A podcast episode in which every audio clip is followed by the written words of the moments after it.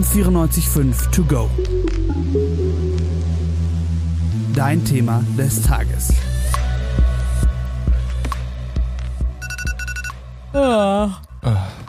Also der erste Blick am Morgen geht sofort aufs Handy, wenn man den Wecker ausstellt.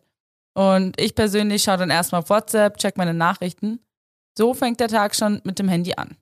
Mein Tag endet auch mit dem Handy, wenn ich abends dann noch auf Social chill oder meinen Wecker wieder stell. Und ob jung oder alt, bei vielen war der Neujahrsvorsatz, dass man weniger Zeit am Handy verbringen möchte. Im Netz gibt es dazu jetzt den Trend Digital Detox. Aber was ist Digital Detox eigentlich genau und ist Social Media überhaupt Gift für unser Gehirn? Mein Name ist David Mindermann. Und mein Name ist Asja Fröhlich. Und wir wollen diese Fragen in der heutigen Folge M945 To Go klären. Also wie wir gerade schon geredet haben, wir verbringen alle viel Zeit am Handy, aber was ist denn eigentlich schlecht daran? Ja, was zu viel bedeutet, ist erstmal gar nicht klar und es ist auch nicht unbedingt schädlich, Zeit am Handy zu verbringen. Professor Dr. Reinecke ist Kommunikationswissenschaftler an der Uni Mainz mit Schwerpunkt Mediennutzung und hat es mir so erklärt. Und das sind, glaube ich, die zentralen Herausforderungen. Also gar nicht mal nur so die Menge, sondern häufig auch das Gefühl, gar nicht selber viel Kontrolle zu haben über die eigene Mediennutzung und ja, vielleicht so ein Fehlen von digitaler Autonomie in vielen Bereichen. Ja, okay, ich verstehe, was er meint. Also, ich muss ganz ehrlich sagen, bei mir ist es jedes Mal ein richtiger Schock, wenn ich diesen Wochenbericht äh, bekomme. Und da denkt man sich, wie viel Zeit habe ich denn mal wieder am Handy verbracht und was habe ich da überhaupt gemacht? Und genauso geht's wohl vielen Menschen und die versuchen das dann zum Beispiel durch Digital Detox wieder unter Kontrolle zu bringen. Digital Detox, also klar, wenn ich die Wörter jetzt ins Deutsche übersetze, dann kann ich mir schon was drunter vorstellen und auf Social Media habe ich jetzt schon ein bisschen was drüber gelesen. Aber gibt's da so eine richtig klare Definition? Auch hier variieren die Definitionen, aber laut Wikipedia ist Digital Detox Digital Detox, englisch für digitale Entgiftung, bezeichnet den teilweisen oder totalen Verzicht der Nutzung digitaler Medien für eine gewisse Zeit. Also du siehst, es ist alles relativ vage. Ein teilweise oder totaler Verzicht für eine gewisse Zeit. Da steckt noch nicht ganz so viel drin. Ich habe mit Dr. Daniela Otto geredet. Sie ist Expertin für Digital Detox und Autorin des Buches Digital Detox, die ideale Anleitung für eine gesunde Smartphone-Nutzung. Ich habe sie gefragt, was Digital Detox ihr zufolge ist. Digital Detox ist erstmal ähm, ja eine, eine Methode, die zurückführen soll zum richtigen Maß an Online. Es ist aber vor allem ein Bewusstsein. Das heißt, Digital Detox beginnt schon mal mit einer ganz kleinen Frage. Und die heißt, warum? Warum bin ich eigentlich online? Also wenn wir einmal innehalten und einmal durchatmen, bevor wir das Handy in die Hand nehmen, dann wird uns auffallen, dass wir oft überhaupt keinen wirklichen Grund haben. Also ich persönlich erwische mich immer wieder, dass ich mein Handy in die Hand nehme, ohne einen bestimmten Grund, ohne jetzt auf eine bestimmte Nachricht zu warten. Aber wieso ist es so? Wieso ist es so schwer, ähm, von den Medien wegzukommen? Ja, es klingt erstmal offensichtlich. Wir haben unser Handy einfach immer dabei. Professor Dr. Reinecke nennt es einen steten Begleiter. Wenn man es jetzt überspitzt formulieren wollte, könnte man ja sagen, das Smartphone ist so ein bisschen das digitale Taschenmesser. Also es praktisch, ähm, hat für, für jede Lebenslage eine spezielle Anwendung und das macht im Grunde die, die Smartphone-Nutzung auch so allgegenwärtig. Und gleichzeitig durch seine Multifunktionalität haben wir eigentlich auch fast immer, wenn wir Leerlauf haben, Anlass, das Smartphone zu benutzen. Das Handy ist also so nützlich, dass es immer einen Grund gibt, es dabei zu haben. Und wenn es dann schon dabei ist, ist man halt auch immer leicht verleitet, dann doch drauf zu schauen. Und es hat tatsächlich so viele Funktionen. Also Wecker haben wir vorhin schon genannt, Timer, Taschenrechner. Kamera. Wer hat heute noch eine eigene Kamera? Ja, halt echt. Und äh, man will ja auch Kontakt zu seinen Freunden halten. Ähm, man will erreichbar sein.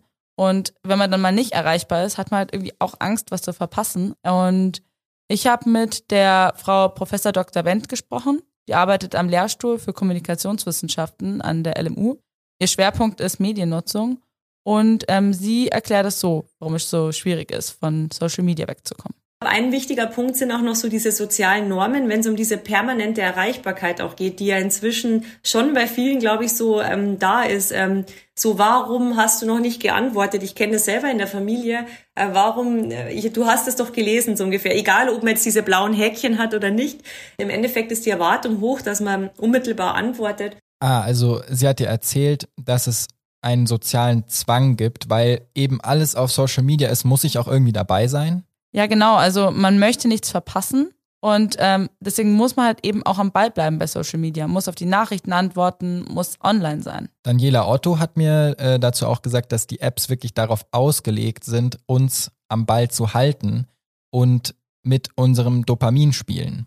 Jedes Like, was wir da online bekommen, aktiviert in unserem Gehirn das Belohnungszentrum. Das heißt, das sogenannte Glückshormon, das ist eigentlich ein Neurotransmitter, Dopamin wird ausgelöst und das macht uns erstmal gute Gefühle. Ja, das ist wie so ein kleiner, ja, wie so ein kleiner Glückskick. Und die allermeisten Apps funktionieren eben wie so ein Glücksautomat. Also auch bei Tinder, wo man wischt und diese Kicks bekommt, sitzt man wie am einarmigen Banditen. So läuft es ja nicht nur bei Tinder oder Bumble oder anderen Dating-Apps. Das ist ja bei Instagram, TikTok und Co. ähnlich. Richtige Dopaminschleudern. die Unternehmen sind ja auch drauf aus und Leonard Reinecke hat mir bestätigt, dass sie die Aufmerksamkeitsökonomie von uns sehr genau kennen. Und wie wir ja schon beide so ein bisschen durchsickern lassen haben, klappt das ja auch bei uns super, dass wir sehr viel Zeit verbringen auf Social Media oder allgemein am Handy. Ja, also uns haben die Unternehmen auf jeden Fall im Griff. genau. Wir haben ja diesen Podcast eigentlich auch gemacht, weil von uns beiden so ein Neujahrsvorsatz war, eben weniger Zeit am Handy zu verbringen. Und da haben wir uns jeder eine Strategie überlegt, äh, wie wir das bewerkstelligen wollen. Und auch über die wollen wir in diesem Podcast reden. Also, Asja, erzähl doch mal, was ist genau deine Strategie gewesen die letzten Monate? Also ich habe mir gedacht, ich möchte einfach weniger Zeit am Handy verbringen, beziehungsweise einfach so Zeiten haben, wo ich nicht aufs Handy schaue. Und ich habe ja einen Hund und deswegen habe ich mir überlegt, wenn ich spazieren gehe mit dem Hund, dann mache ich mein Handy ähm, bewusst aus ich habe es trotzdem mitgenommen, um ehrlich zu sein, einfach wenn irgendwas passiert. Ähm, ja, macht Sinn. Also keine Ahnung, wenn ich auch mal im Wald oder so unterwegs war, da hatte ich es dann schon gern dabei. Aber eben aus. Und genau, dann habe ich am Tag schon so versucht, so drei, vier Stunden einfach mal nicht am Handy zu sein. Und jetzt hast du das ungefähr seit Anfang des Jahres durchgezogen. Wie geht's dir so damit bis jetzt? Also ich muss ganz ehrlich sagen, anfangs habe ich mich ständig dabei erwischt, so ähm, in die Jackentasche zu fassen, das Handy rauszuholen, war dann schwarzer Bildschirm. Genau, da habe ich dann halt auch wirklich gemerkt, wie oft ich, wir vorhin auch schon angesprochen haben, so unnötig aufs Handy gucke. Also du hast dann quasi einen schwarzen Bildschirm in der Hand und denkst dir so, okay, das war früher die ganze Zeit, wo ich immer dann doch drauf geschaut habe. Ja, genau. Jetzt mittlerweile ähm, ist es auf jeden Fall besser geworden. Ich habe mich quasi dran gewöhnt, auch mal einfach eine Zeit lang nicht ähm, erreichbar zu sein. Und wie ist es dann bei dir mit FOMO? Also hast du jetzt Angst, was zu verpassen, wenn du dein Handy ausmachst? Also ich würde sagen, ich habe mich dran gewöhnt. Also anfangs war das wirklich so ein bisschen so ein ungutes Gefühl immer, so okay, verpasse ich was, verpasse ich was und dann, ganz ehrlich, man schaut aufs Handy und man hat einfach nichts verpasst. Also wenn man mal ein paar Stunden nicht online ist, dann geht im Normal Normalfall die äh, Welt nicht unter. Was ich sagen muss, wenn ich mit FreundInnen unterwegs war, ähm, dann habe ich das Handy total vergessen. Also da hatte ich gar keine Probleme irgendwie und habe da auch gar nicht mehr drauf geschaut. Mittlerweile, wenn ich alleine unterwegs bin, habe ich mich jetzt auch da total dran gewöhnt. Ja, also auf jeden Fall eine positive Erfahrung. Und du hast eine ganz andere Strategie ausprobiert. Erzähl mal, was, was war deine Strategie, die, die du jetzt verfolgt hast seit Anfang des Jahres? Ich habe mir erstmal ein neues Handy zugelegt, was erstmal genau nach dem Gegenteil klingt, aber es handelt sich dabei um ein Dumbphone. Das ist ein Tastenhandy, meins ist jetzt von Nokia, das kann eigentlich fast nichts, aber im Gegensatz zu einem alten Nokia kann es doch WhatsApp und deswegen war das meine Strategie, mein Way to go. Okay, und dann erzähl mal so ein bisschen, wie es dir damit erging. Also, es ist einfach eine sehr andere Sache, kann ich dir sagen, ein Gerät zu haben, was einfach weniger kann, als ein Gerät zu haben, was viel kann und es dann einzuschränken. Man macht dann vielleicht beim Smartphone doch den Flugmodus wieder aus. Alle Tricks haben da bei mir nie so richtig funktioniert. Jetzt habe ich ein eigenes Gerät, was weniger kann, aber in sich irgendwie doch ein vollwertiges Gerät ist. Ich weiß nicht, das ist einfach was anderes. Also würdest du sagen, dein Handy ist einfach nicht so attraktiv, äh, weil es aber auch nicht so viel kann? Also so wie jetzt vorhin angesprochen wurde, dieses digitale Taschenmesser. Also dein Handy kann ja einfach weniger. Und deswegen ähm, bist du auch einfach weniger verleitet, draufzuschauen, weil das ja, hat halt nicht so viel Funktionen. Stimmt eigentlich, ist eigentlich so Klappmesser mit nur Messer und äh, Flaschenöffner oder so. Also es ist wirklich runtergedampft auf das Essentielle.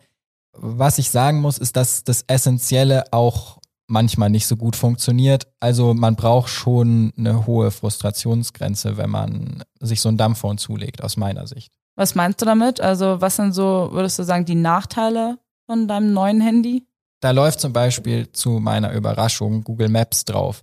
Aber wenn ich das auf so einem Briefmarken großen, knapp über Briefmarken großen Bildschirm laufen lasse und das Handy stürzt die ganze Zeit ab und ich muss auf diesen kleinen Tasten irgendwie versuchen, äh, lange WhatsApp-Nachrichten zu schreiben, geschweige denn E-Mails, what the hell, dann komme ich doch an die Grenze von dem, von dem Handy. Das glaube ich. Der Vorteil ist eben, dass ich viele Sachen auf den Computer ausgelagert habe, die ich dann vorher auf dem Handy gemacht habe und mein Handy, wenn ich, das ich immer dabei habe, kann im Prinzip nur telefonieren und WhatsApp. Ja, also wir beide haben jetzt zwei verschiedene Arten von Digital Detox uns angeschaut, ausprobiert. Uns hat es sehr gut getan, würde ich jetzt mal sagen. Ja, auf jeden Fall. Sind jetzt nicht so die klassische, also sind jetzt nicht so die klassischen Digital Detox ähm, Möglichkeiten, aber ich würde schon sagen, dass wir, also ich bin schon ein Fan, auf jeden Fall. Ja, also mir hat es auch total gut gefallen.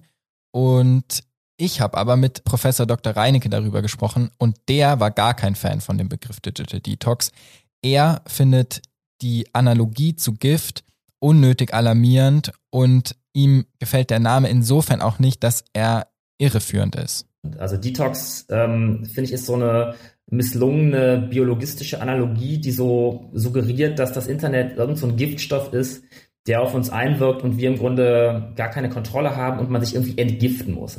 Ich glaube auch, dass die meisten Strategien, die hinter Digital Detox stehen, eigentlich nicht besonders effektiv sind. Ähm, so ähnlich wie bei einer Diät, die Idee, dass man ähm, ja einfach mal kürzer tritt. Und die meisten Menschen halten das eigentlich nicht durch. Außerdem hat mir Professor Dr. Leonhard Reinecke gesagt, dass er die Suchtdebatte generell fehlgeleitet findet. Also er denkt quasi, dass gar nicht so viele Menschen von der Sucht betroffen sind. Ja, ihm zufolge ist Internetsucht kein Massenphänomen. In Ausnahmefällen ist es pathologisch, aber er sieht in Social Media eher eine schlechte Angewohnheit, die es sich abzugewöhnen gilt. Und schlechte Angewohnheiten hat man ja viele. Genau, also viel weniger drastisch sieht Reinecke das Ganze und der Begriff Detox von Entgiften, Social Media als Gift zu bezeichnen, findet er einfach nicht angemessen. Also die Kommunikationswissenschaftlerin Wendt, mit der ich ja gesprochen habe, ähm, die sieht das alles auch nicht so kritisch und die hat es als uns mal ein bisschen aus kommunikationswissenschaftlicher Sicht eingeordnet. Aus kommunikationswissenschaftlicher Sicht muss man einfach sagen, dass sich unser Kommunikationsverhalten einfach stark verändert hat. Eine ganz neutrale Betrachtung erstmal, nicht positiv, nicht negativ, aber wir haben halt nicht mehr diese langen Gespräche mit klarem Anfang, klarem Ende. Einfach diese immer dazwischen liegenden Nachrichten, kurzes Telefonieren, dann wieder eine Nachricht. Gespräche sind auch oft nicht abgeschlossen. Man greift die irgendwann einfach wieder auf. Man kann also sagen, dass Wendt dieses Kommunikationsverhalten im Wandel der Zeit sieht und gar nicht als Problem. Also viel weniger die Aufmerksamkeitsspanne verkürzt sich äh, bis auf wenige Sekunden und wir sind alle dem Untergang geweiht, sondern einfach nur die Zeiten ändern sich. Ja, genau, so könnte man das sagen. Wobei ich schon irgendwie auch lustig finde, dass Digital Detox ja ein Social Media Trend im Endeffekt ist. Also von den Socials wegkommen, indem man sich auf den Socials inspiriert, von den Socials wegzukommen, klingt schon komisch, du hast recht. Ja, bisschen paradox. Ja, das war's dann schon von uns. Hat sehr viel Spaß gemacht, mit dir darüber zu sprechen, David. Mir auch, Asja. Und ähm, wenn ihr eine ähm, M945 Podcast to Go Folge über eine wirklich körperliche Abhängigkeit hören wollt, dann könnt ihr mal reinhören bei dem Podcast Rauchfreie Republik Diskussion über Tabakverbot. M945 to go.